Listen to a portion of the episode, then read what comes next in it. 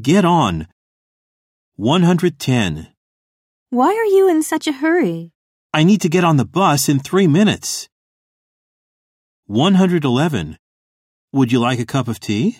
No thanks. I need to get on and cook this chicken before everyone gets home. 112. How many more people do we need to play basketball? We need to get at least three more on our team. 113. Lunchtime is about to end. Guys, let's get on with the rest of the work. 114. Does your wife get on with your mother? Well, my wife likes my mother, but my mother doesn't feel the same way.